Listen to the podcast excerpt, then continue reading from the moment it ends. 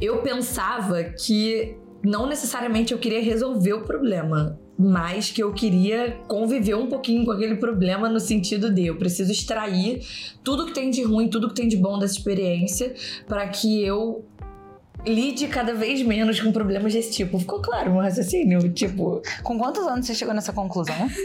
é, eu acredito que a gente tem o entendimento que a gente tem no momento que a gente tá. E o que tá além disso é o que a gente ainda vai aprender. E por isso eu também concordo que a gente é além das nossas escolhas. É, eu tenho bad news, bro.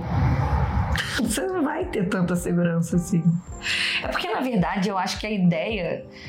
A segurança vai estar. Tá na consciência de que você tá usando da sua liberdade e assumindo a responsabilidade de assumir um risco, entendeu? De novo, não existe certo e errado. É mais tipo como você encontra o que, que funciona para você dentro do seu processo criativo. E tudo volta para o que a gente tem é o presente, né? A gente não tem mais nada. Tipo, o que importa é o que a gente tá vivendo agora e a bagagem que a gente tem agora.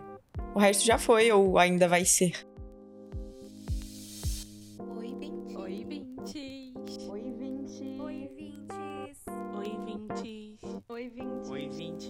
Oi, 20, sem sombra de dúvidas. Imagine um mundo em que a incerteza não existisse. Na sorveteria, você escolhe o primeiro sabor que vem à sua mente e tem mais tempo para ver filmes na Netflix sem ficar indecisa com o catálogo. Você casou com seu primeiro namorado. Isso é um problema? Mil desculpas. Entre escolher entre ser artista ou advogada, você foi na segunda opção, porque sem sombra de dúvidas te daria mais dinheiro. Não passou pela sua cabeça que você também poderia ganhar dinheiro como artista, afinal, não existe incerteza. Agora você tem a certeza de que está feliz, com dinheiro, um bom emprego e um relacionamento.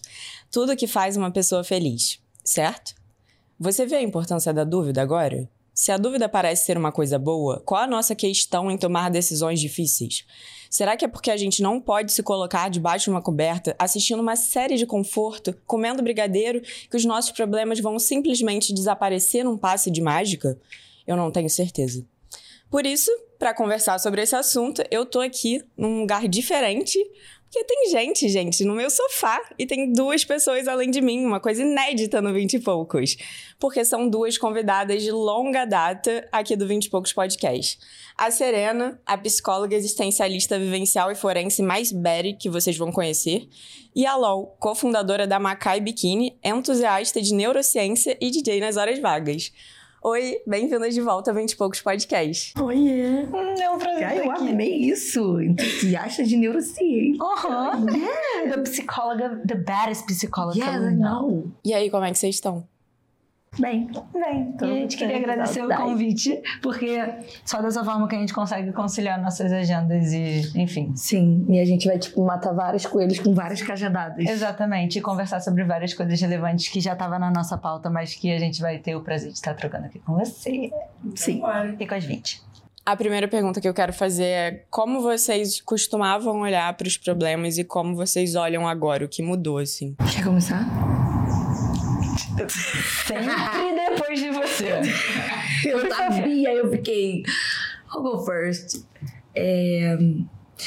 Cara, eu acho que a minha mãe olhou mais para os meus problemas antes de mim, e isso foi muito bom, porque quando eu era nova, eu sempre tive esse lugar de refúgio, do tipo, eu sabia que eu tinha um pepino para resolver, então eu recorria a ela e mostrava o pepino para ela e falava: "Mãe, isso aqui é um problema, mas eu não tenho, sei lá, nem ideia de onde eu vou tirar uma possível solução ou como eu vou lidar com isso". Então, essa transição assim da adolescência para a fase meio pseudo-adulta, eu tive muito essa coisa do faço o que ela tá mandando e depois você elabora em cima disso e aprende alguma coisa.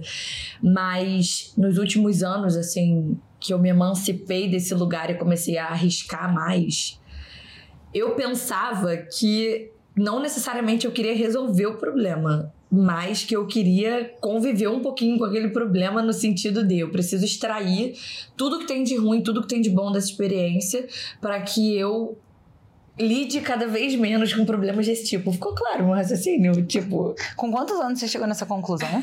Sei lá, uns 21. Porque pra mim foi ontem, de uma semana. Cara, sim, obviamente eu tenho que ir depois da Serena, porque eu não sei se vocês sabem, mas a Serena é tipo um guru pra mim. Não. pra todas nós do 20 e poucos, né? Eu aprendi tanta coisa com, com essa trajetória dela, porque eu sempre senti que ela tava, tipo. Um, ela, ela tinha muita coisa para me ensinar, porque ela, ela passou por essas coisas durante um período que eu ainda não tinha passado, e eu aprendi muito com ela, chegando nesse mesmo lugar, nessa mesma confusão, mas eu, nessa mesma conclusão. Mas eu sinto que a minha trajetória foi um pouco mais conturbada. De tipo assim. Eu lidava com. Eu lidava muito mal com os meus problemas. Tipo, eu fui o clássico.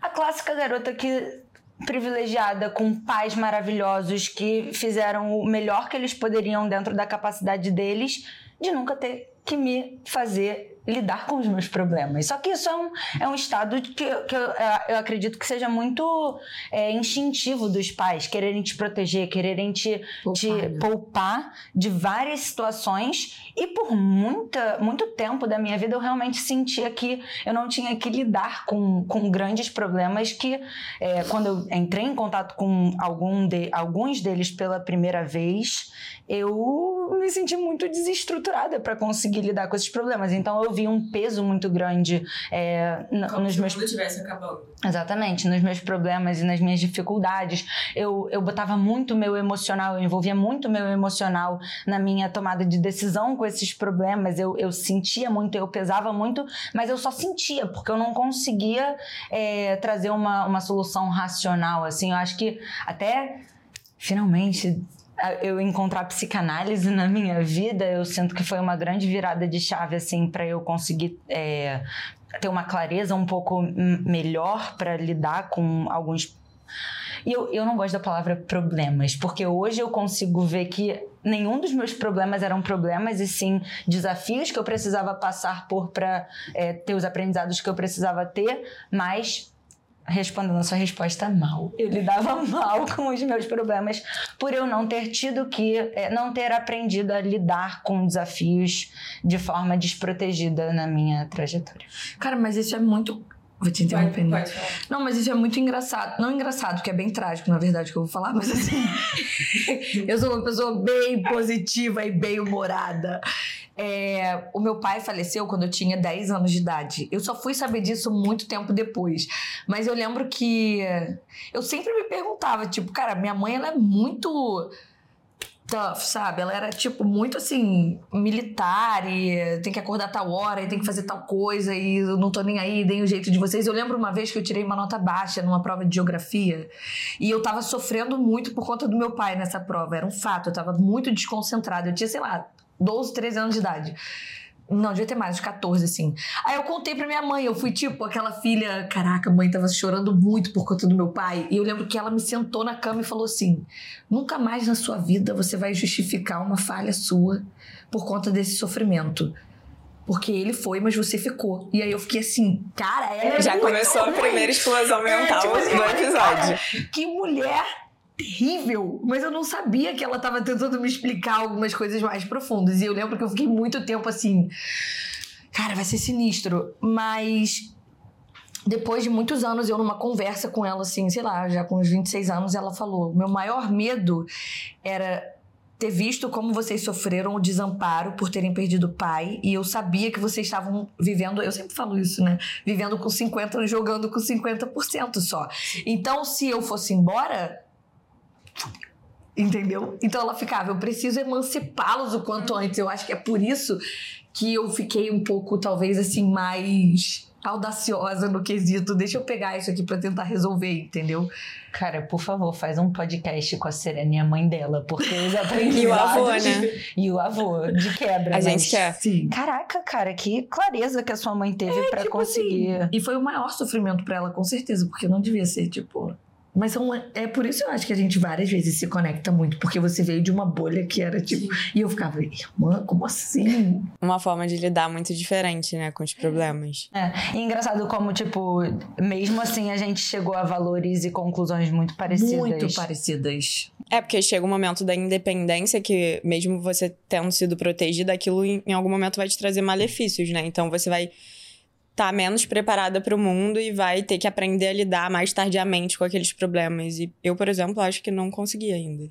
E coitado dos meus pais, porque você culpa eles por tudo, né? De tipo assim, mãe, até você entender que seus pais são só pais e humanos, e eles também, da mesma forma que você está lidando com os seus problemas pela primeira vez, eles estão lidando com ser pais pela primeira vez, e eles não sabiam mais do que, que eles sabiam, então até você, tipo, primeiro você lida ruim com os problemas emocionais que você tem, depois você entende que a culpa é dos seus pais porque eles não te ensinaram é. melhor, e aí depois você culpa os seus pais por tudo isso, e depois você fala, tipo, cara, mas eu tenho o poder de quebrar esse ciclo e fazer diferente. E aí é. que você, tipo.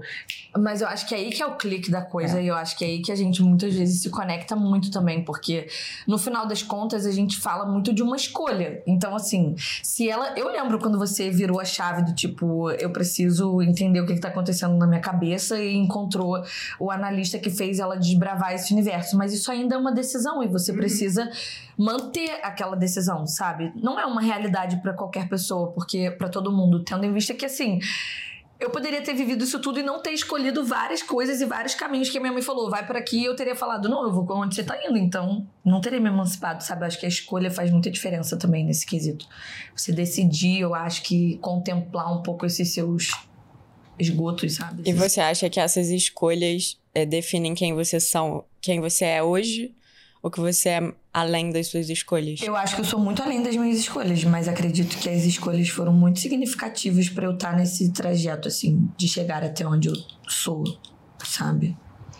É, eu acredito que a gente tem o entendimento que a gente tem no momento que a gente está. E o que está além disso é o que a gente ainda vai aprender. E por isso eu também concordo que a gente é além das nossas escolhas. A gente pode ser hoje o que, que as nossas escolhas são hoje, mas com certeza, se eu tiver novas oportunidades amanhã, talvez eu não faça as mesmas escolhas, porque amanhã eu sei um pouquinho mais do que, que eu sei hoje. Sim. E sobre uma coisa que provavelmente você vai se identificar, porque a gente está falando mais de criatividade, a Serena também, com certeza. Mas que existe muito na criatividade o momento de você deixar aquela ideia maturar. Tipo um pão ali no forno. Você tem que deixar descansar a massa. Mas também existe a procrastinação para você ter que fazer alguma coisa criativa. E aí a gente também está falando de uma decisão difícil, que é saber diferenciar essas duas coisas e saber quando você precisa até mesmo procrastinar, mas ou então deixar essa decisão maturar na sua cabeça. Como você faz essa distinção assim? Caraca, essa é uma pergunta muito difícil, porque eu sou procrastinadora, sempre lutei contra isso porque eu julgava a minha procrastinação como é, desorganização. Então eu falava, tipo, cara, por eu ser muito desorganizada, eu deixo as coisas para última hora. Entretanto, porém, eu entendi que principalmente nesse, nesse ramo da criatividade, subjetividade, não tem regra. Não tem regra de como que você lida com os seus desafios. Não tem regra de quais ferramentas você usa para chegar a determinados objetivos, estratégias, soluções. Então, eu senti que é, eu ainda não tenho uma resposta fechada em relação a isso. Eu vou muito mais lidando com eu preciso disso agora, eu lido de, com isso dessa forma agora. Então, pro, eu entendi que eu, eu sou mais criativa sob pressão. Eu sou mais Uau. criativa quando eu tenho que entregar uma coisa é, perto. Então, para mim, é, é um conjunto das duas coisas. É o entendimento de que Criatividade não é. Criatividade é um músculo e você tem que continuar trabalhando. Não é tipo, eu tive uma ideia e aí eu tenho, eu tenho que entregar essa próxima coisa daqui a dois meses. Eu vou ficar dois meses sem estimular isso de nenhuma forma. Óbvio que não. Porque da mesma forma que você não fica dois meses sem ir pra academia e espera você estar, tá, tipo, do, da mesma forma que você estava dois meses atrás, criatividade é a mesma coisa, entendeu? Então você tem que ficar estimulando isso, mas às vezes não com a expectativa de que ela vai ser uma coisa absolutamente linear e maravilhosa e perfeita o tempo todo. E foi um pouco do que, eu entendi que esse processo da procrastinação ou da, da maturação das suas ideias acontecem, mas não é tipo, vou botar num forno, vou deixar ela parada, não vou tocar nela até eu ter que fazer. É, o deadline. E sim de você estar tá conseguindo estimular de diversas formas a sua criatividade, às vezes não naquele projeto específico, mas coisas que trabalhem a sua criatividade como um todo. E aí, é, entendendo um pouco, isso foi muito um trabalho de autoconhecimento, assim, de você conseguir entender o que, que funciona para você e o que, que não funciona. Antes eu ficava muito nervosa pelo fato de eu deixar as coisas para cima da hora, porque eu sabia que eu trabalhava melhor em cima da hora. Hoje, com o autoconhecimento e a maturidade que eu vejo, eu fico um pouco mais tranquila por saber que eu vou entregar. Sim. Se eu não conseguir entregar o que, que eu estava pensando, eu entreguei o melhor que eu tinha dentro das minhas capacidades e que essa é uma ferramenta que eu encontrei de conseguir estimular minha criatividade. É, throughout o, o tempo que ela precisa maturar, mas quando for realmente para virar aquela chavinha, botar as ideias no papel, fazer o projeto acontecer, eu sei que eu trabalho melhor sob pressão. Então, tipo, e quando você tá, assim, nesse momento de ter um deadline, ter uma data para definir uma ideia, você fica, assim, ansiosa, pensando o tempo todo naquela ideia, ou você se considera, assim, uma pessoa aberta a deixar aquela ideia chegar, mas você consegue se concentrar plenamente em outras coisas? Cara, empreendendo. Acho que não existe a sua vida ser uma ideia. Separação. Sabe? A minha cabeça. E eu lidava mal com isso também, e hoje em dia eu lido um pouco melhor. Sabe aquele meme que é tipo, a minha minha cabeça é aquela página da internet que tem 50 abas tocando e a música tá em algum lugar e eu não sei onde é que é. Tipo, às vezes é um pouco disso, mas é encontrar a calma no desconforto do processo criativo também. Porque é uma coisa que a sua cabeça tem que estar tá funcionando ao mesmo tempo. E quando você consegue meio que categorizar, priorizar, abrir e fechar projetos e entender que esse é o seu método de processo criativo, porque, de novo, não existe certo e errado, é mais tipo como você encontra o que, que funciona para você dentro do seu processo criativo. Então, claro, eu abro e fecho abas, tabas e através das ferramentas que você tem para você conseguir reacessar esse pensamento da onde você parou, sabe? Sim. Serena, como é que funciona para você chegar num insight assim de um paciente? É imediato? Cara, não, eu acho que é mais técnico mesmo, assim. Mas ouvindo o que você falou e trazendo um pouco para minha realidade, é muito curioso, porque tem uma fase do processo terapêutico e até do trabalho que a gente precisa respeitar do paciente, que é esse lugar da procrastinação psíquica. Não tem como você exigir muito. Porque para que que você vai, para que que você faz terapia, né? Por que, que as pessoas precisam dessa ajuda? Porque eu não tô envolvida emocionalmente em nada do que está acontecendo na vida daquele indivíduo. Então, para mim é muito fácil olhar para aquele cômodo para aquele caos ali e falar não, então essa TV tem que vir para cá, essa caixa tem que ficar aqui, mas para ele não. Então você vai fazendo as intervenções e claro, com um bom profissional, porque tem profissionais que meio que dão uma cagada para isso, mas se você recebe as intervenções certas, vai ter uma hora em que o insight do profissional vai ser o seguinte, ele já sabe o que ele tem que fazer, ele já entendeu que ele precisa organizar essa bancada aqui, mas ele vai procrastinar porque ele ainda não amadureceu essa ideia, ele ainda não firmou as ferramentas que ele precisa, talvez ele não tenha todas as ferramentas que ele precisa. E aí é quando a gente fala que o paciente está meio que num lugar mórbido, assim, numa areia movediça, ele parece estar tá meio que paralisado, ele fica num monólogo, ele traz questões muito muito parecidas para sessões, sabe? Só que você não tem como forçar. Eu acho que é isso, assim, um pouco. Você, você estar sob pressão é diferente de você estar sob a forçação de alguma coisa, entendeu? Você tá ali, o sob pressão é muito individual, tipo, eu estou sob pressão por quê? Porque eu tô me sentindo pressionado sobre alguma coisa. Agora, eu tô sob a força de um comando, eu tô sendo forçado a alguma coisa, já é diferente. Vocês é. entendem? A, Claro. Eu sinto que entra até num lugar de, tipo assim, instinto animal sobrevivência, quando você sente que alguém tá te forçando a alguma Exato. coisa, você encolhe até a, a, a possibilidade de você estar tá num um estado livre para você tomar essa decisão por é. você mesmo. E eu acho que isso vem até a fixar o conhecimento, a criatividade, a ideia, a estratégia de uma maneira muito mais ampla do que se você é, tá forçando alguma coisa a acontecer. Cara, a procrastinação, é, eu acho que a procrastinação também hoje é porque tudo fica muito em evidência assim de uma maneira de uma numa inflamação negativa, né? Eu acho que tudo que inflama muito na internet é muito pejorativo uhum. sempre. Mas a procrastinação, e isso aí também tem mais a ver com o meu olhar profissional, assim, ela não é de tudo ruim. Porque a procrastinação ela pode estar tá sendo manifesto de alguma coisa que você ainda não entendeu que está sendo trazida, sabe? Então, hoje, por exemplo, a galera que tem 20, 20 e poucos anos, literalmente, por que, que eles procrastinam tanto? Porque falta alguma coisa. Falta bagagem. Você entende? Então a gente não pode de tudo ignorar muitas vezes isso, sabe? Às vezes até medo. Medo É, de ser exato, ruim. exato. Tipo, procrastinação criativa pra mim é medo de eu não estar botando uma ideia tão boa quanto a minha última. E enquanto eu tô presa nesse vórtex do medo, é uma Sim. coisa que te limita muito, porque você tá preso à última coisa que você fez, sendo que a próxima Sim. coisa não tem que ser parecida com a última coisa que você fez. E sim você se conectar com essa sua força, com essa sua potência, com essa sua com essa sua qualidade que você sabe que tá dentro de você, que vai conseguir tá criando alguma coisa nova, alguma coisa diferente. Mas até você se desprender desse medo de ser tão bom quanto a sua última coisa, a sua última. Sim. Enfim.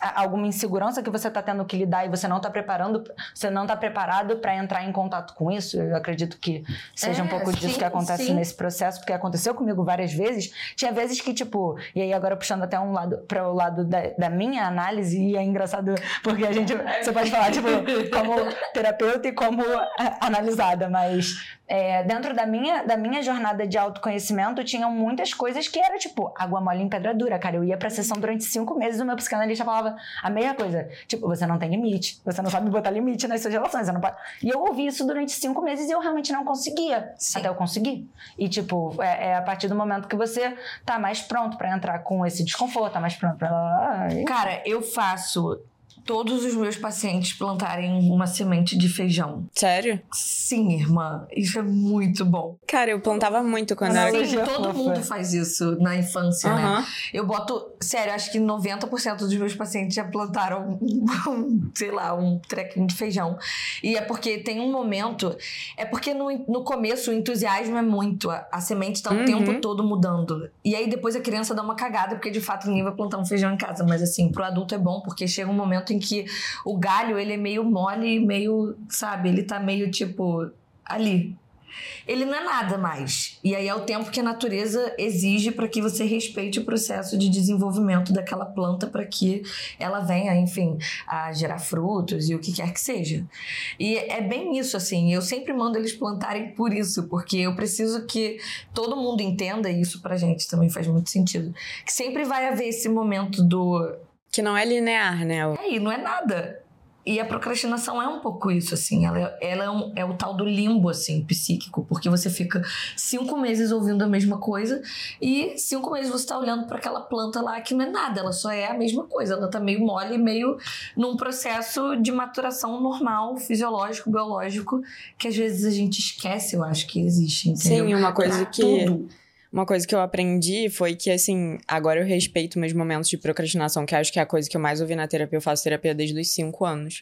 E a coisa que eu mais ouvi foi, tipo, dê tem- tempo ao tempo.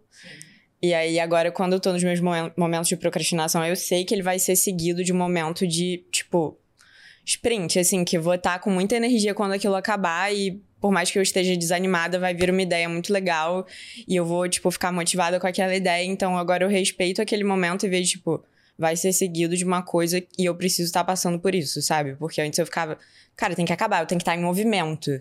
Só que tem que ter essa pausa, assim, pra você conseguir continuar. Eu espero que a gente não esteja justificando a enrolação de algumas pessoas pra se movimentarem na Tipo, vida, porque não é sobre não, isso, é, entendeu? é sobre as pessoas que já se movimentam muito e não sabem parar, né? É, ou só sobre você, tipo assim, entender que se você não tiver disposto a pelo menos entrar um pouquinho em contato com o que, que você tem medo, o que, que você é inseguro, você nunca vai sair da inércia. É mais sobre, tipo, respeitar o momento da, do seu processo criativo, do seu desconforto e do, da, da sua insegurança em relação a chegar até algum lugar, mas entender que leva um tempo para você fazer isso. Isso pode ser considerado procrastinação, isso pode ser considerado processo criativo, isso pode ser considerado o tempo da análise, enfim, mas É. aí não, não, não sair da inércia. É, eu não tô estimulando ninguém a, tipo, Procrastinar. Tá doido. Mas assim, acho que a pauta, eu acho que para concluir, o que é bom é aquela questão da consequência, sabe?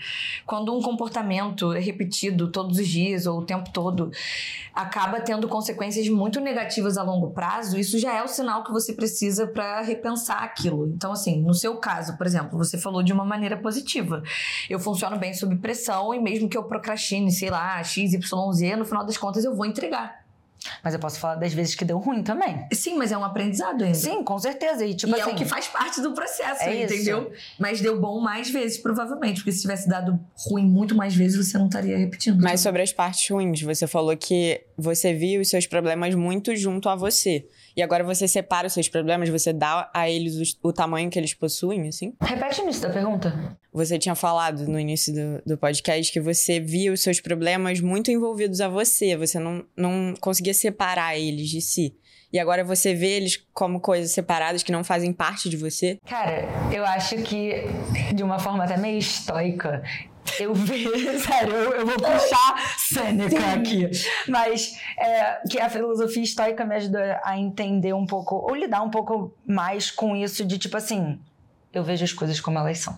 Tipo, eu tento tirar um pouco o, ó Deus, ó vida, por que eu, por que isso tá acontecendo agora, nananã. E eu falo, tipo, cara, isso vai estar acontecendo independente se eu lidar com isso de uma forma boa ou de uma forma ruim. Eu vou ter que lidar. Então eu escolho lidar com as capacidades que eu tenho, as ferramentas que eu tenho, o, o, a, a, condição emocional que eu tenho para lidar com aquilo da melhor forma que eu posso. E tem um outro ensinamento é, é, é da linha budista asiática de que se chama Gambate. O meu namorado me ensinou no sério, Kotai Jiu-Jitsu. Sei. Ai, meu Deus do céu.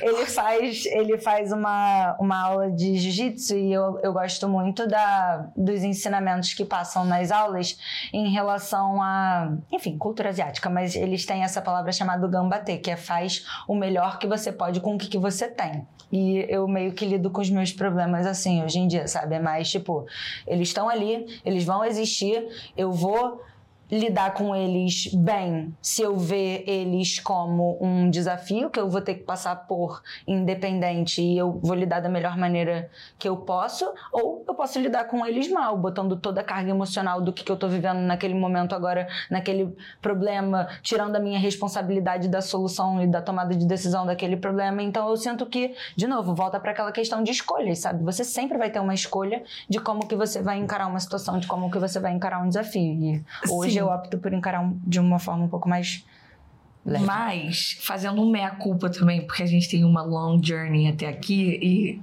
todas essas babes acabaram de chegar no mundo louco. Assim, eu acho que isso tem muito a ver também com esse pânico da galera mais nova, do tipo, eu não quero tomar nenhuma decisão porque eu, tenho muito medo do resultado final não ser o que eu esperava ou o que quer que seja. Vamos falar E aí, é, e aí é muito curioso porque essa tudo que você trouxe, que é genial, e a vida poderia ser facilmente, muitas vezes, resumida nisso, é o que você, quando é novo, tem dificuldade de aceitar. E aí, eu, por exemplo, eu recebo várias demandas e eu escuto de várias meninas, não necessariamente pacientes, mas pessoas que viram e falam: ah, mas eu tenho muito medo de me arrepender, por exemplo. Você vai parar de pensar em se arrepender quando você aceitar de maneira assim genuína que você dá o que você tem hoje. Se você quer dar além do que você tá tendo agora, você precisa work yourself, you know, tipo, read more books, I mean, vai atrás desse conhecimento para você ter mais bagagem e chegar junto em relação a coisas, enfim, as quais você considera importantes, ou então você aceita como alguém que se liberta da culpa de que possivelmente você pode vir a se arrepender, entendeu? Eu não olho para trás e as pessoas falam, ai, prefiro fazer do que me arrepender, prefiro me arrepender do que, ai, whatever, eu nunca me questionei isso, porque na minha cabeça sempre foi assim, eu dou o que eu tenho, e o que, que eu posso esperar da minha versão de 20 anos? Com certeza alguma coisa menos sábia do que a minha de 28, entendeu? Então, assim, é isso. E é muito sobre esse pensamento do tipo, cara, aceita as coisas um pouco também, sabe? Como alguém que acolhe aquela situação e assume algumas responsabilidades. E, e é também parte da nossa responsabilidade você olhar e pensar assim, cara, tá, minha versão de 20 anos talvez tinha mais merda na cabeça do que maturidade, period. I mean, isso não faz de ninguém uma pessoa melhor ou pior, entendeu? Acho que isso acomete muito a galera nova. É, em relação a relacionamentos e amizades, como vocês lidam em ter que tomar decisões difíceis quando a gente fala de outras pessoas queridas? E como essas outras pessoas que são queridas a vocês, quando elas tomam essas decisões difíceis, como vocês lidam com isso? Eu vou falar, mas antes eu queria falar daquele. Já, você viu que viralizou no TikTok aquele vídeo do. Acho que a gente se apaixona pelos nossos amigos. Sou eu. É o Pedro Você- Bial, né? Não, daquela mulher. É uma amiga- mulher? Melhor amiga de Paulo Gustavo. Ah, Mônica fala, Martelli, é. A gente se apaixona pelos nossos amigos. Você nunca viu esse vídeo? Não, Cara, eu ficava vai. super emocionada. É muito? Ai, ficava, sei lá, transcendendo. Mas, tá, eu entendo isso hoje de uma maneira brutalmente diferente de quando eu era nova, mas é porque eu nunca tive fortes vínculos na escola, eu era péssima pra me relacionar, entendeu? Eu era tipo raivosa, calada, muda. E acho que tem muito a ver até com o fato de eu ter perdido meu pai cedo. E eu, eu fui criada muito protegida assim num lugar de Ser sozinha. é, e eu não tinha saco, essa é a verdade, porque eu nunca fui muito dentro do padrão, assim, no quesito. Eu nunca fui muito baby girl, tipo, eu tinha 16 anos, eu andava a cavalo, competia, ia pra Jaguariúna, final de semana. Cara, juro, final de semana. Festinha de gente, eu 15 ouvia- anos, você eu tava lá ouvia, em Jaguariúna. Tipo, Shania Twain, sabe? Já ouviu essa mulher? Sim, tipo. Era eu. Achava que eu era uma Arizona. Era patrocinada pela Varig, botava meus cavalos numa carreta e, ó, partiu Barretos. Não era tipo. Sabe? As meninas ficavam, nossa, e tava eu de bota, espora. E você não ligava pro que, que as pessoas falavam de você? Cara, eu ligava, só que eu não ligava no sentido de quero que elas me aceitem. Eu ligava no sentido de dane-se todo mundo, você é revoltada, sabe? A minha vida inteira foi tipo, por favor, me ama. Mas Não, tá, eu vou eu desenvolver em relação a isso Eu depois. não era assim, só que eu era bem raivosinha e eu tinha sorte de até hoje ter Silvio, motorista, que era meu fiel escudeiro, ele é meu fiel escudeiro até hoje. E ele sempre ficava, Sé, fica tranquila e tal. Então eu lembro que eu, eu tenho essas memórias, assim, muito firmes na minha cabeça, muito vivas, de eu chegando na escola e eu não falava com ninguém, nem com o inspetor. E quando eu ia embora, a única coisa que eu queria era ver Silvio, entendeu? Era tipo, ah, graças a Deus agora eu vou poder, ufa. Então eu sempre tive muita dificuldade. E o que eu falei da minha mãe faz muito sentido, porque a minha mãe também nunca foi aquela mãe que falava, vai se arrumar com as suas amigas, ou então dorme na casa delas no final de semana. Minha mãe era tipo assim duas horas da manhã, Silvio tá indo te buscar e você vai dormir em casa, sabe? Então eu nunca tive aquela coisa de grupos, é, vamos viajar todas juntas, com o pai sei lá quem, era o contrário, na verdade. Cara, pra vocês terem ideia, eu lembro disso. Eu viajei com um grupo de amigos quando eu tinha 16 anos de idade pra Ilha Grande e eu não pude ir com eles de ônibus com a galera, entendeu? Eu fui com o Silvio, motorista, que me levou até Angra Mas você que tomava essas decisões ou sua mãe que tomava não, você? eu acho que a minha mãe tomava muito e depois eu fui ficando meio que desse jeito, assim, eu não sabia como fazer direito. Eu lembro que essa viagem de Angra me marcou muito, porque. Tipo, todo mundo tava indo de ônibus ia ser uma coisa super legal. E eu tava tipo, tá, vou eu e Silvio então, né, sabe? E aí eu levei os namorados que estavam indo atrás das garotas e, sabe? Então isso foi bem difícil pra mim. E depois começou a ser um problema, essa questão da validação, sim. Porque eu era muito atípica e o meu grupo que eu mais convivia era super roots, aquela coisa. Cara, eu sou zero brasileira na minha alma. Eu odeio samba, eu não. cu- Sabe? Você entende? Então eu, eu, tipo, com 16 anos, o meu sonho era ser uma. Cara, eu sonhava em dançar em clipe americano, sabe? Tipo, eu achava que eu ia Sei. ser uma Sei.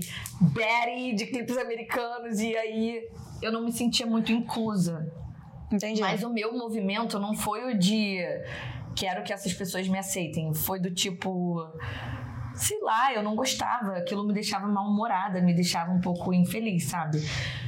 Mas não mudou. Eu, eu nunca precisei tomar decisões sérias nessa fase, assim, do tipo, ai, quero ser amigo ou não quero, o que, que eu vou fazer, o que, que eu não vou. Com 18 até os 22, assim, que foi bem grave. Que aí eu tive fobia social, aí eu comecei a ficar meio tiltada da cabeça, entendeu? Porque eu sabia que eu não Na faculdade, né? É, já era um pouco da faculdade, assim. Eu, eu sabia que eu não tinha um grupo sólido, mas eu ainda não tinha aquela aquele, aquela sensação de poder de ser uma loba solitária, sabe? Hum, tipo, tipo bater no peito e falar, é, tipo, e falar, eu tô minha, Eu sou a minha melhor companhia. É.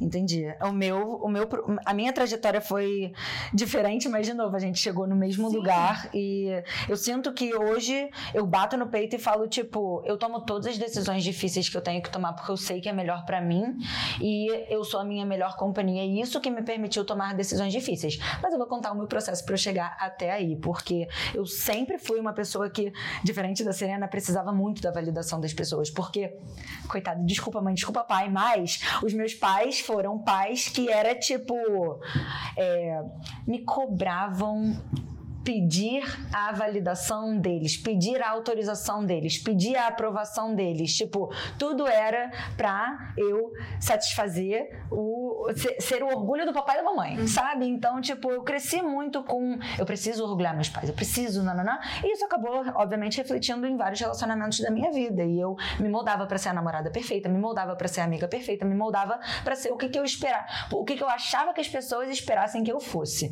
E isso me enfim, me, me levou a, um, enfim, a construir as amizades que eu tinha na escola. E o que eu acho que escola é uma coisa que se você escolhe ter os amigos que você tem da escola até o resto da vida, provavelmente você cresceu com essas pessoas e aprendeu com essas pessoas e desenvolveu perfil e, e gostos e hábitos parecidos com a dessas pessoas da escola e é isso. Que ótimo que você conseguiu encontrar pessoas que encaixam dentro do que, que você é e o que, que você quer, os seus valores, as suas ambições e a sua visão de vida dentro da escola. Mas não foi muito o meu caso, porque eu sentia que, ao mesmo tempo que eu queria fazer coisas diferentes, eu, eu tinha uma personalidade personalidade diferente, eu sentia que eu era mais extrovertida, mais criativo, diferente, cara. Eu queria mais do que, que aquele, é, aquele ambiente estava me proporcionando. Ou exigindo, né, que você se enquadrasse. Exatamente.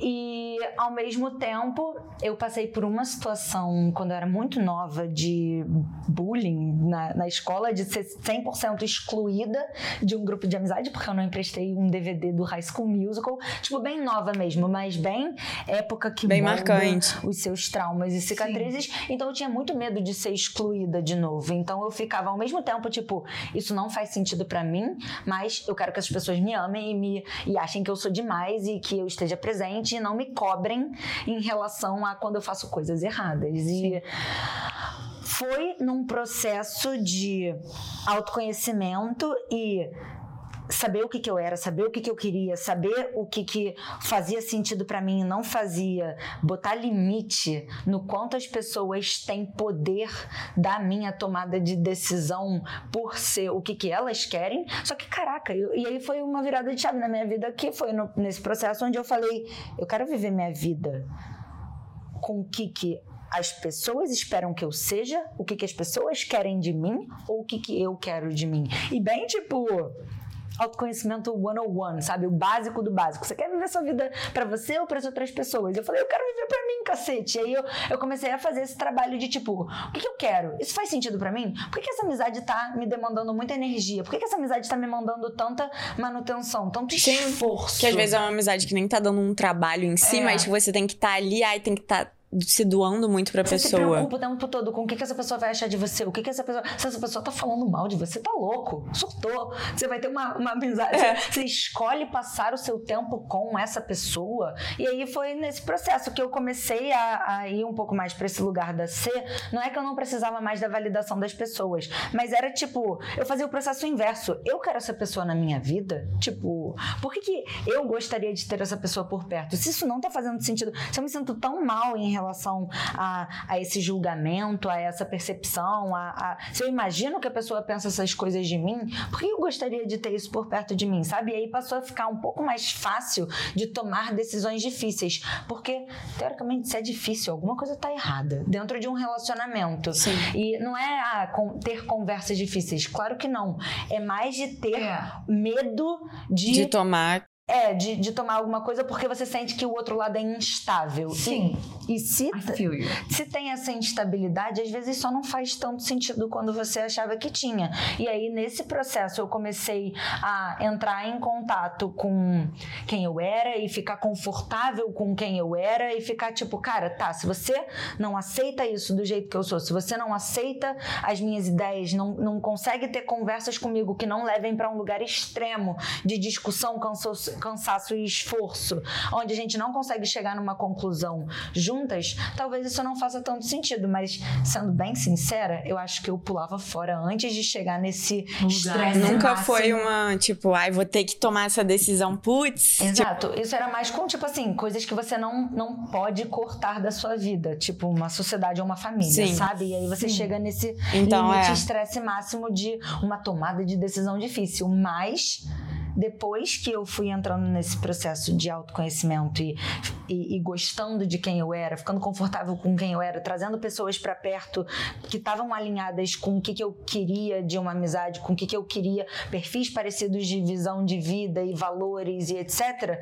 Você vê que essas conversas difíceis, essas tomadas de decisão difíceis não são mais tão difíceis, É. porque falando tipo, cara, eu sou muito grata Sim. a ter uma amiga, tipo, a ser pra mim é o exemplo supra-sumo de um ótimo relacionamento que eu conquistei dentro da minha vida de amizade, porque sempre que eu chego pra ser, pra conversar sobre alguma coisa difícil, e a gente tem algumas conversas difíceis de tipo discordar de, de- em relação a algum assunto ou falar sobre uma coisa que a gente tinha concordado de fazer juntas e alguma das partes vê que não faz mais sentido e a gente poder conversar sobre isso e chegar em uma conclusão juntas, eu chego com um medo danado pra falar sobre um assunto que exige vulnerabilidade, exige transparência e exige você se botar em uma posição que você pode ouvir uma coisa que você às vezes vai ouvir tipo, cara, tô muito decepcionada com você, porque é uma, é uma coisa que pode vir do outro lado. E que tipo, se acontecer você vai ter que lidar, mas você sabe que você consegue passar sobre isso. Mas falando com a Serena, você ter uma amizade que te proporciona você poder ser uma própria, uma a sua própria pessoa, uma pessoa individual dentro de um relacionamento a dois, é muito maravilhoso, porque eu, você chega para uma pessoa e ela não bota as necessidades dela dentro da, da- das, das expectativas que ela tem em relação ao relacionamento. Eu vou simplificar essa frase.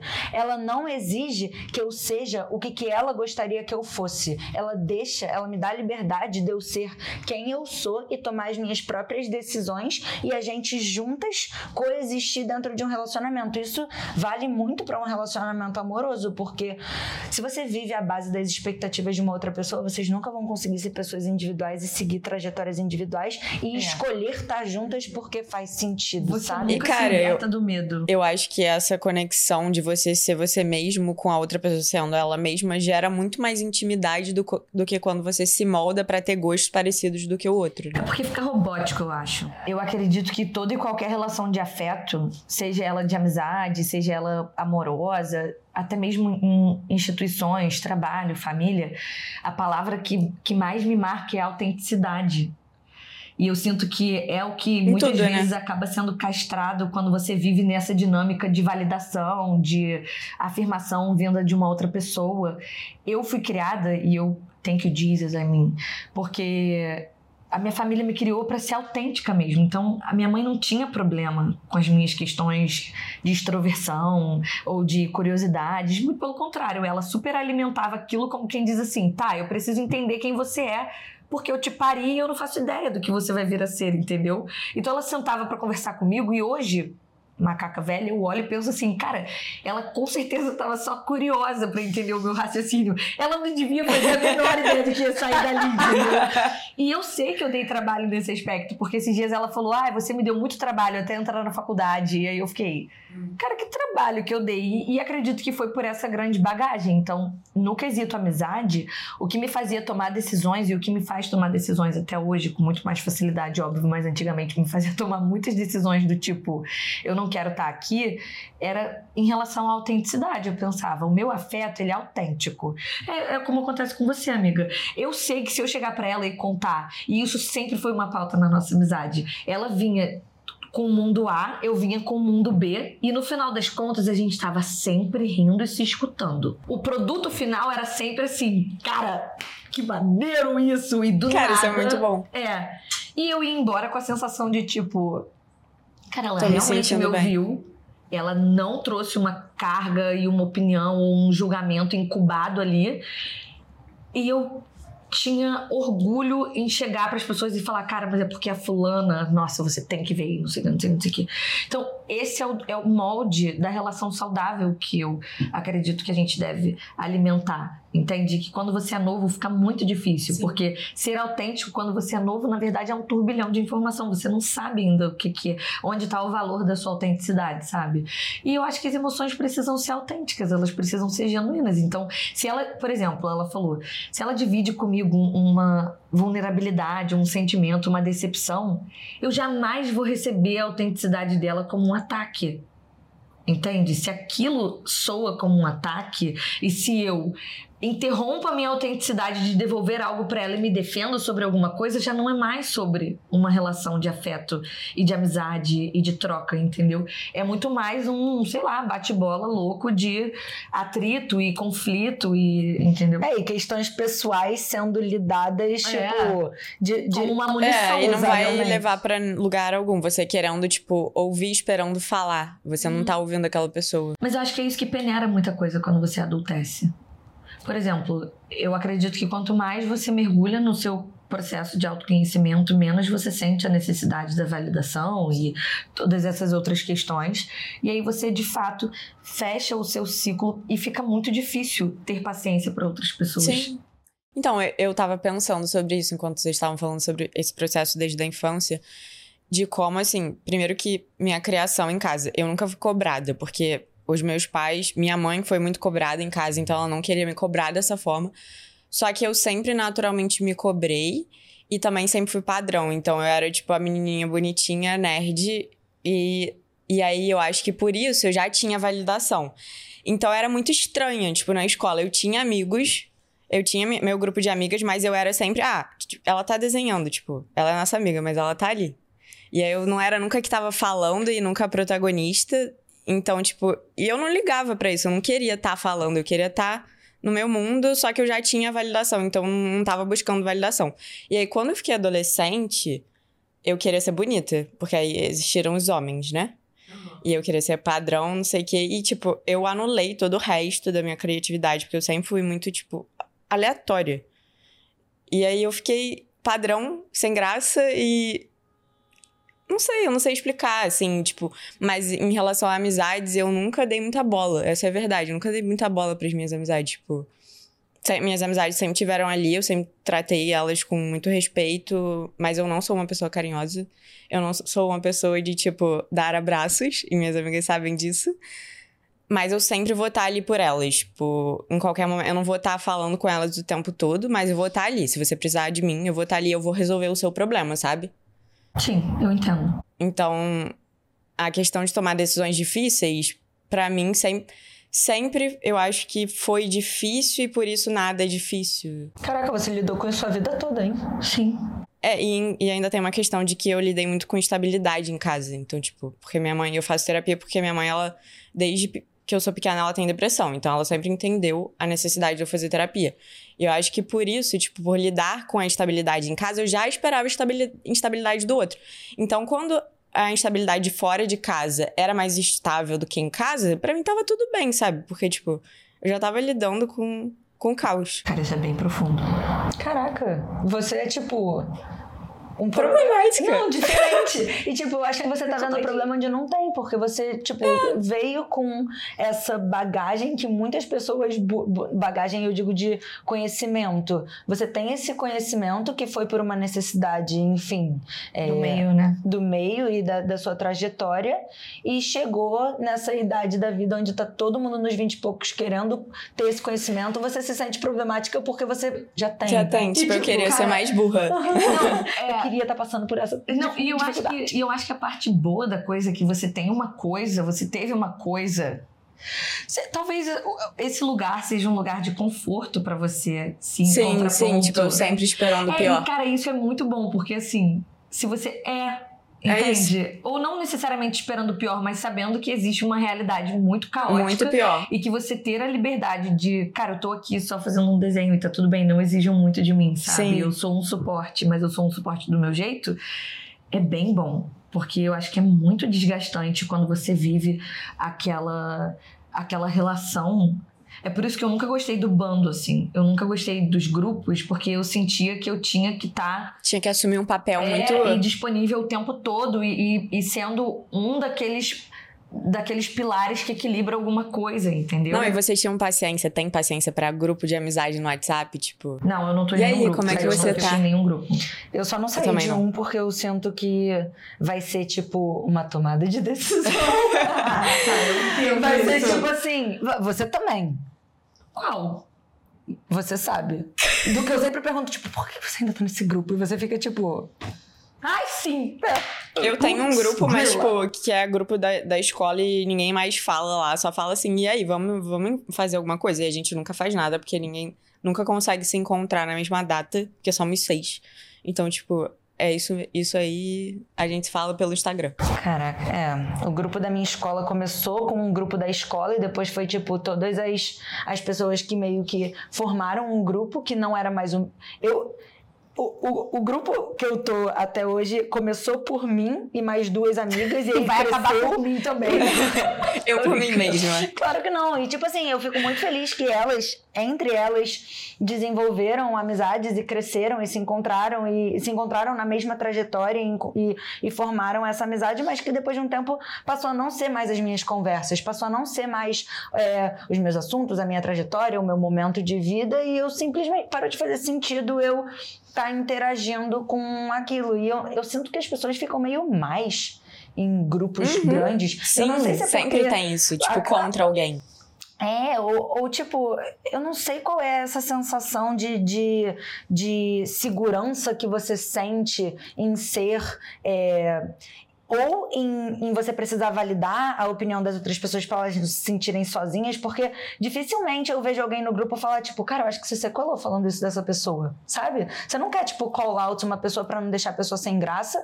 Eu nunca faria isso, eu tenho várias dessas opiniões dentro de diversos grupos que eu atuo, tipo, no meu trabalho, mesma coisa, na minha família, mesma coisa. Eu não vou ficar, tipo. A capacidade minha de família, guardar eu, você. Eu consiga, ou, tipo, quando tá eu e você, a gente também fala, Aham. tipo, cara, não concordo. Mas é porque eu sei que eu tô num ambiente seguro e que eu vou deixar aquela pessoa segura em expressar a minha negócio. Não é que eu tô expressando a minha, a minha opinião, que eu não gosto de você. Não é sobre isso, sabe? Mas é. Eu sinto que nesses grupos, bandos muito grandes de amizade, tudo leva pra esse. Essa tomada de decisão que é maior do que ela é. Enfim, não gosto de grupo, não gosto de bandos Eu também. não- detesto Nossa. bando. Eu sou super loba solitária. Eu também. Mas eu acredito que um ponto bom pra gente trazer, até pra quem tá assistindo e e tá nesse processo, assim, é que essa transi essa fase, na verdade, da escola, adolescência, é uma fase em que você precisa estar em um lugar em que a sua curiosidade ela se expanda, sabe? E geralmente o que acontece é o contrário. Você acaba sendo muito castrado por conta dessa necessidade do coletivo. Como ser humano, a gente precisa do coletivo, entendeu? Não existe o outro se não existir um outro. Tipo assim, não, não tem alternativa se não existir uma outra pessoa, entendeu? Uma coisa que eu gosto é, tipo, ser loba solitária e fazer parte de vários grupos. E aí, de vez em quando, eu transito por eles. Mas, tipo, não conte comigo que eu não vou estar aqui sempre. Eu amo ser essa pessoa hoje em Eu dia. também amo ser essa pessoa. Eu tô sendo muito mais agora. Eu já fui muito disponível. Cara, nossa, eu não vou puxar essa pauta porque eu vou falar, tipo, e o que, que vocês acham? Mas é porque eu, eu, tipo assim, até no mundo do empreendedorismo eu vejo essa questão do tipo comunidade, Aham. pertencimento, as pessoas indo pra esse lugar da internet sendo muito, tipo, uma coisa individual e você fazer a sua persona e você ter a sua comunidade, mas ao mesmo tempo você precisar validar. Mas assim, corta essa parte porque a gente não vai falar sobre isso. Pode ir pra próxima pergunta. Vocês têm alguma estratégia pra, tipo, tomar decisões difíceis? Eu adoro fazer lista de prós e contras, assim. Eu tenho uma muito boa. 24 por 48. Sempre que eu preciso tomar uma decisão, tipo, bem difícil, e eu sei que a minha emoção tá muito inflamada, Sim. Eu se aquilo me toma um tempo, por exemplo, um dia inteiro, eu dobro o tempo para decidir alguma coisa. Então, tipo, ah, eu pensei nisso muito hoje. Eu não vou decidir nada hoje. Eu vou pensar mais um dia inteiro sobre aquilo, entendeu? Então, sei lá, aconteceu alguma coisa hoje de manhã e eu vou passar o dia inteiro pensando, fui deitar, botei a cabeça no travesseiro e eu ainda tô pensando naquilo. Amanhã, o meu objetivo por decisão própria, vai ser pensar naquilo. De novo, entendeu? Eu sempre dobro. Então é sempre 24 por 48. E se eu tô, sei lá, uma semana pensando naquilo, eu dobro pra duas, entendeu? Sempre. Caraca. Eu não tenho pressa nenhuma. Não existe ninguém no mundo que me, nem Jesus vai me fazer ter pressa. Que se ele mandar eu morrer, eu vou falar, querido, agora não é a hora. Cara, Segura teu arrebatamento. Cara, e você já tá muito evoluída, relaxa, assim, tipo. A garota leu minha mão e falou que eu era uma alma velha. Com certeza. com certeza. Mas ela leu mesmo e falou isso. Eu acho. Brother, essa foi a minha maior virada de chave em relação à tomada de decisão na vida. Todas as decisões que eu tomei no calor do momento é merda. Tipo, Sim. não tem como, cara, não tem como você não passou. Tipo, não façam isso. A gente tá falando pra vocês não fazerem. Você tá ouvindo de duas pessoas. Eu E, Não e faço. Humildemente. E de três pessoas agora. Três E pessoas. de quem tá ali atrás também, tipo. Ou de três pessoas que tiveram que passar por isso, passam por isso, lidam por isso e, tipo, chegaram do outro lado, talvez, ou eu, eu caminhando para, a Serena talvez um pouco mais. Mas de. Realmente, cara, quando você bota o emocional dentro de qualquer tomada de decisão, você vai estar com um peso dentro da questão que, se você tiver com a sua cabeça clara para estar conseguindo tomar essa mesma decisão só contando com o seu racional, só contando com é, a calma que a racionalidade pode te proporcionar para aquela tomada de decisão, vai ser uma decisão tão mais clara, tão mais coerente, tão mais alinhada com o que, que de fato você acredita, pensa, quer e é, do que quando a sua emoção, aquele diabinho, chega do seu lado e fica tipo. Mas ela fez isso da última vez. Faz alguma coisa. É, você não vai fazer isso porque ela nunca faz isso. É, papo de psi agora, rápido, pra complementar. A racionalidade não é frieza. A gente confunde muitas coisas. Então as pessoas falam muito assim: ah, eu sou muito fria, muito calculista. Eu já dou três tapão logo de ideia e já falo, meu amor, você eu não sou é essa não. pessoa que fala isso. Pode me dar um tapão. Não, então, então vamos lá. Caraca, é, não, é porque a gente confunde muito a ideia de racionalidade como a isenção da emoção, e é o contrário. A racionalidade, na verdade, ela é a primeira etapa, que é você tomar consciência do que está inflamado emocionalmente, e quando você vai para o resultado final, seja o comportamento, a decisão, a escolha, o que quer que seja, você teoricamente tem as suas emoções sob o seu controle. Isso é uma tomada de decisão racional, entendeu? Tá- Tu gosta? That's not best, that's not best friend. Cara. Não, mas é sério, porque de fato, assim, a racionalidade ela é isso. E a gente tem muito a ideia de que, ai meu Deus, eu vou controlar minhas emoções respirando dez vezes. Talvez não, entendeu? Talvez você precise, na verdade, conviver um pouquinho com aqueles questionamentos. E é por isso que quando a gente age no calor da emoção, dá errado, porque não existe racionalidade sem o controle daquilo. entendeu? É, Mas eu tenho uma estratégia pra quando eu tenho que tomar decisões, tipo, na hora, assim, porque eu sei que não é o certo. Mas eu li em algum lugar, não, não foi no TikTok, mas eu li. Que se você pensa sobre aquela emoção, aquela decisão, e, tipo, fecha o olho, é meio que uma meditação, mas, tipo, se aquilo faz seu corpo paralisar, não é a decisão certa. Hum. Tipo, uma coisa, uma resposta corporal mesmo. Sim, Sim. que ainda com certeza tem alguma coisa mal resolvida que Sim. você precisa resolver antes de você tomar aquela decisão. Que é um pouco do que a Serena tava falando em relação a, tipo. Óbvio que não é você tirar a sua emoção da decisão, porque Sim. senão você fica, tipo. A, a, a, sua razão vem de você entender as suas emoções. Não é sobre você não atuar com as suas emoções. Até porque todas as minhas melhores decisões são pautadas em ser muito vulnerável. Mas ser vulnerável é você abrir a, a, a- aquela, enfim, aquela emoção e conseguir entender o que, que engatilhou aquele sentimento que você teve. Da onde veio isso? E o que, que isso tá gritando mais forte do que é, a resposta de fato para aquele problema, sabe?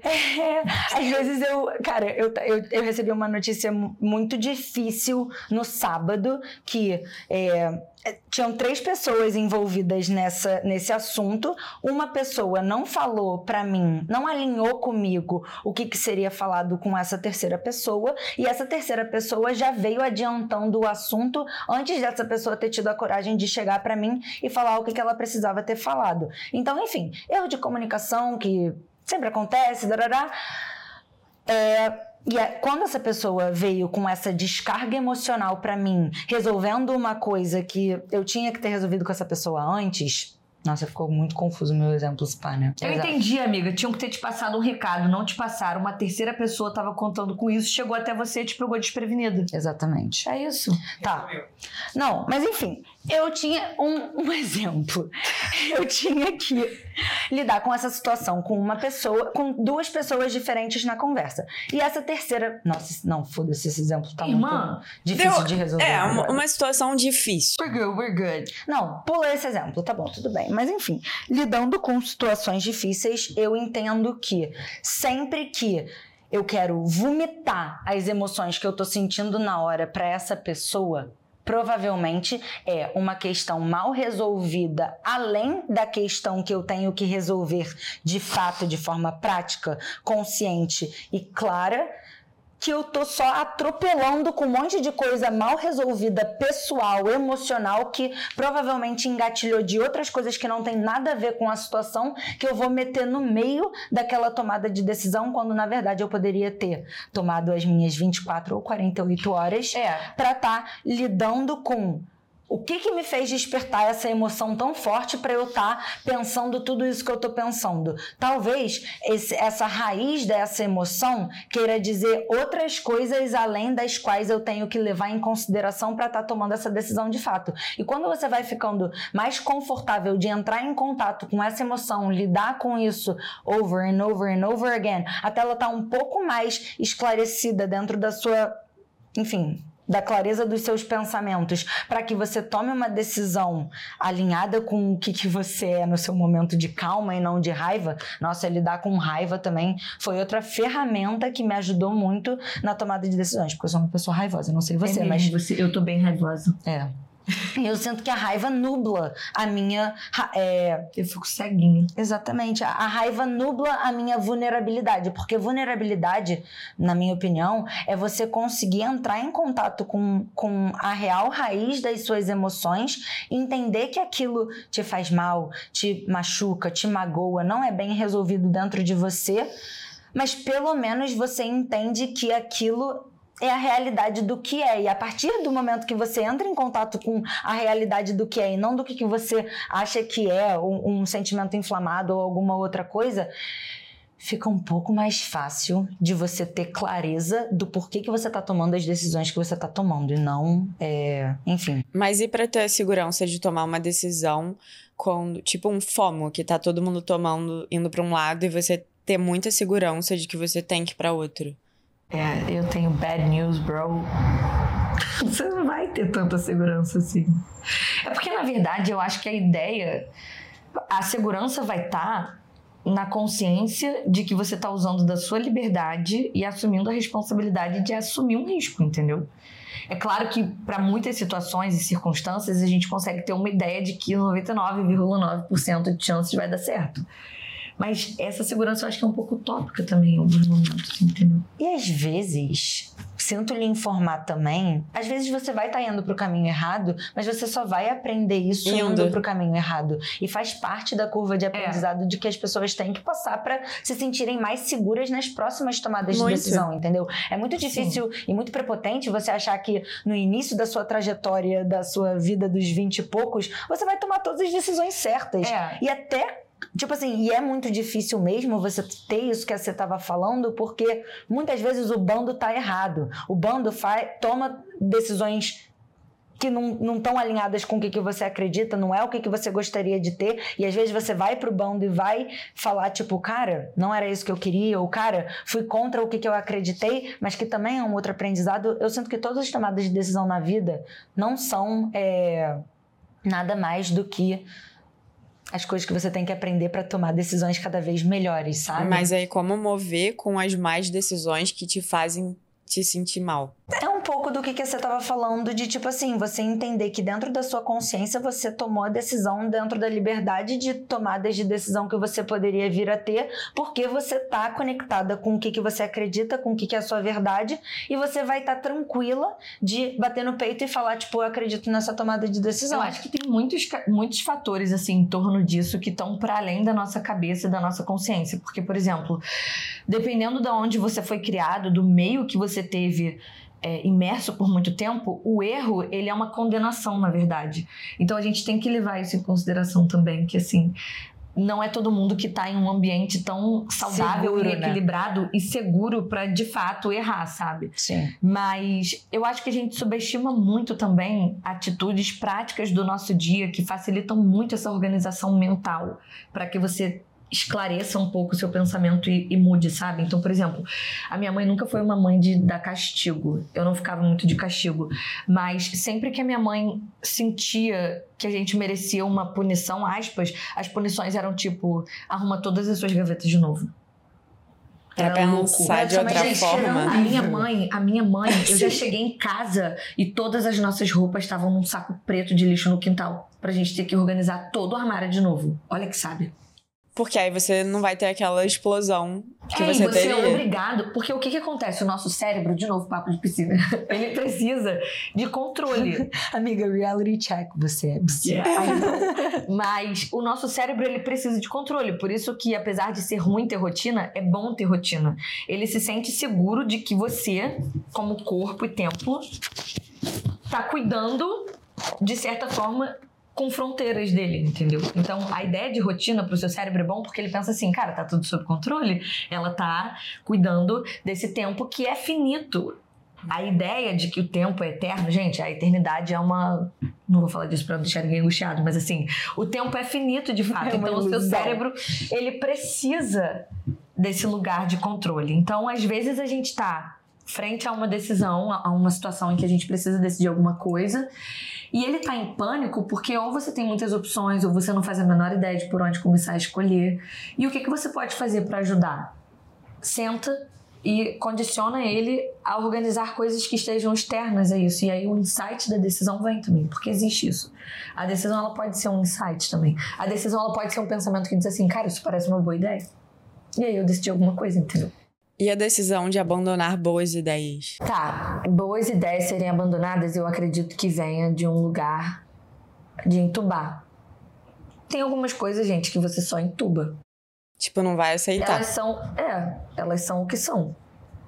Isso é uma coisa bem difícil pra gente aceitar hoje em dia, inclusive. Algumas coisas são só o que são. Pessoas podem ser só o que elas são naquele momento. E ponto. Você não elabora, você não questiona, você só Principalmente coisas que estão fora do seu controle. Exato. Tipo assim, se você ficar tentando elaborar. Porque uma coisa é você elaborar sobre você. Você tem toda a capacidade do mundo de ficar dentro do universo da sua cabeça e entender o que que passa por, por você, o que que você sentiu com aquela emoção, o que que você sentiu com aquela experiência, por que que você tem dificuldade ou facilidade de lidar com isso, como é que. Tipo, Você tá rememora do... muito? Hã? Você rememora muito? Eu elaboro muito. De, tipo assim, porque. So eu, às vezes, eu. Uma coisa que eu faço muito é me perdoar pelo que, que eu não sabia. Tipo, às vezes eu revisito situações da minha vida que antes eu lidava com um peso muito grande e hoje é fofo isso, mas eu meio que me dou um abracinho de tipo assim. Sim. Eu, a não, eu não podia. Tá bem. É, exatamente. Tipo, cara, tudo bem você ter passado. Nossa, hoje,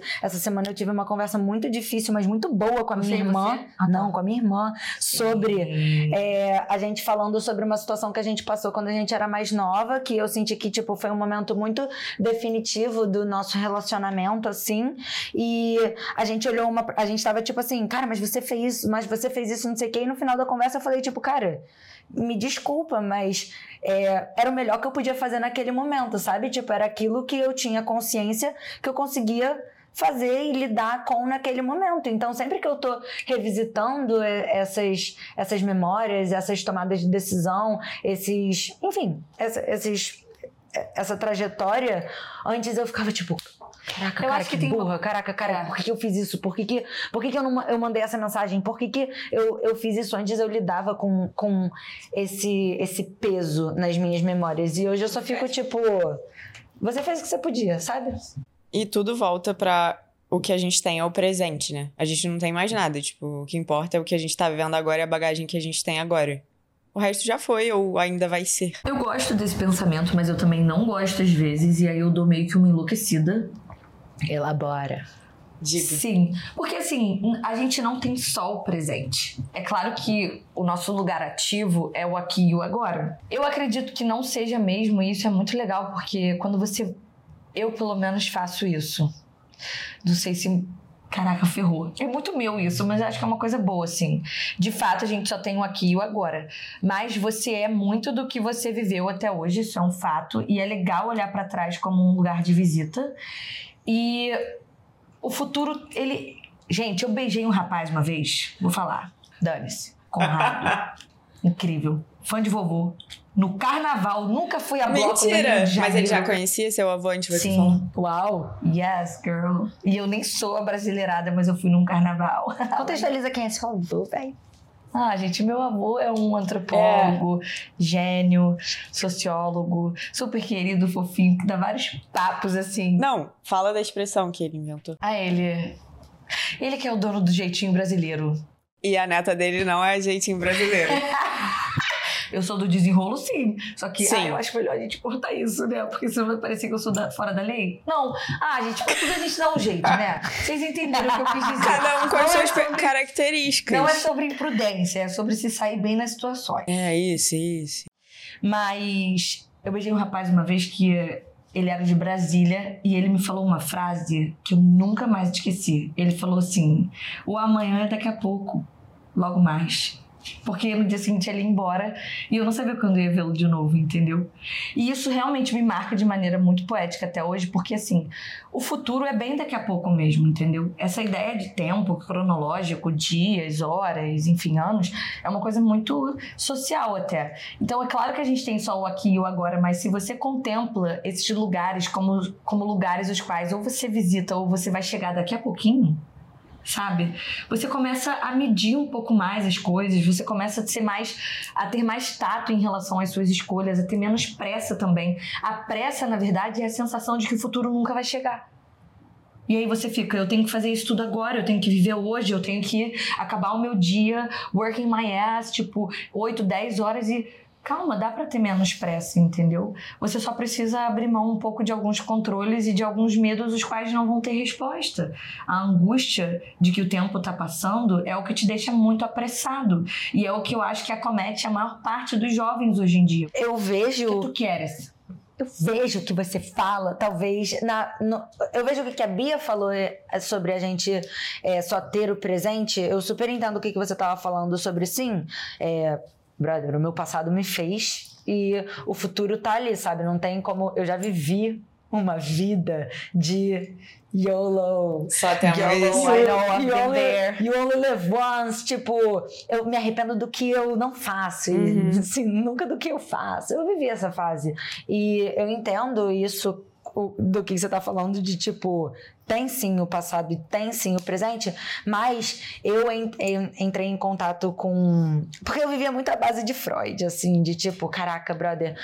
eu- óbvio que eu não tenho como não ser o que, que o meu passado fala que eu sou, sabe? Tipo, eu sou Sim. fruto do meu passado, eu sou fruto das minhas experiências, das minhas cicatrizes, dos meus traumas e dos meus aprendizados. Entretanto, porém, quem tem a capacidade de definir o meu futuro também sou eu. Então, talvez eu, quando a Bia falou a frase de tipo, a gente só tem o presente, eu tomei um pouco do que você falou, mas de tipo, cara, de fato, se a gente lidar com a única coisa que importa é o presente, no sentido de que o meu futuro só depende do meu presente e das tomadas de decisão que eu tomo hoje. Não é das tomadas de decisão que eu tomei ontem e não, não pode ser das tomadas que, de decisão que eu vou tomar amanhã, porque elas ainda não aconteceram. Então, para o que, que eu espero que aconteça amanhã aconteça, só existe hoje, sabe? E foi assim que eu tomei e é assim que eu venho vivendo a minha vida. Não é tipo, YOLO, eu vou, eu vou viver tudo que eu tenho pra viver no hoje. Tipo, claro que é, mas é muito do tipo, o meu amanhã só depende do meu hoje. E eu Sim. construo no hoje o que, que eu gostaria no amanhã. E que nem eu tava falando, eu me desculpo no hoje o que, que eu já fiz hoje. Eu, tipo, agradeço o meu ontem no hoje. Done. Então vamos acabando good. por aí. Obrigada. Obrigada. Valeu, gente. Mas é isso, eu acho. é, No final, é sobre. Eu mantenho minha decisão de que é sobre o presente. Eu entendo o ponto da Serena, mas eu entendo também que a gente tem que to- pensar, tipo, porque se a gente for pensar nos próximos passos, sempre vai ser sobre os próximos passos do agora. Pra poder chegar A no, daqui, no né? daqui a pouco. É, você, muda, você faz os seus próximos passos no agora, né? Sim. Obrigada, Vinte. E até o próximo episódio, toda segunda às 11. Beijo, Vinte.